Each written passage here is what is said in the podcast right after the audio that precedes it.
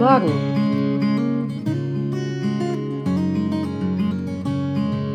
Zuversichtlich in den Tag. Ein Podcast von Silke Stadtaus.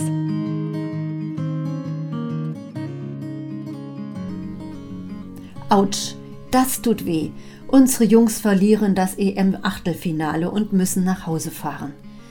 Damit ist das Fußballfest für viele Deutsche wahrscheinlich leider schon vorbei. Schade eigentlich, nicht nur für alle Fußballfans, auch für uns Christen. Denn wann wird jemals so viel gebetet wie in diesen Tagen? Meine Freundin meinte am Dienstag kurz vor dem Spiel, für unsere Truppe, da kann man doch nur noch beten. Und dann überlegt sie, äh, darf man eigentlich für seine Mannschaft beten? Klar sage ich, für alle Menschen darf man beten, sogar für Fußballer. Aber für den Sieg, da bin ich mir nicht so sicher.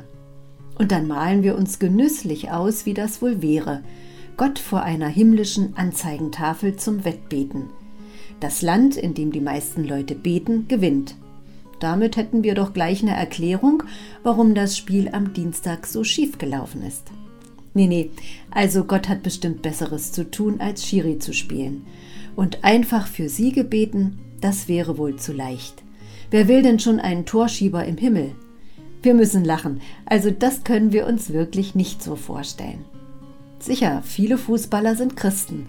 Sie küssen nicht nur zu Spielbeginn ihr Kreuz oder blicken bei jedem Tor zum Himmel, sie leben auch in ihrem Alltag als Christen und sind davon überzeugt, dass der Gott der Bibel Interesse an ihnen hat.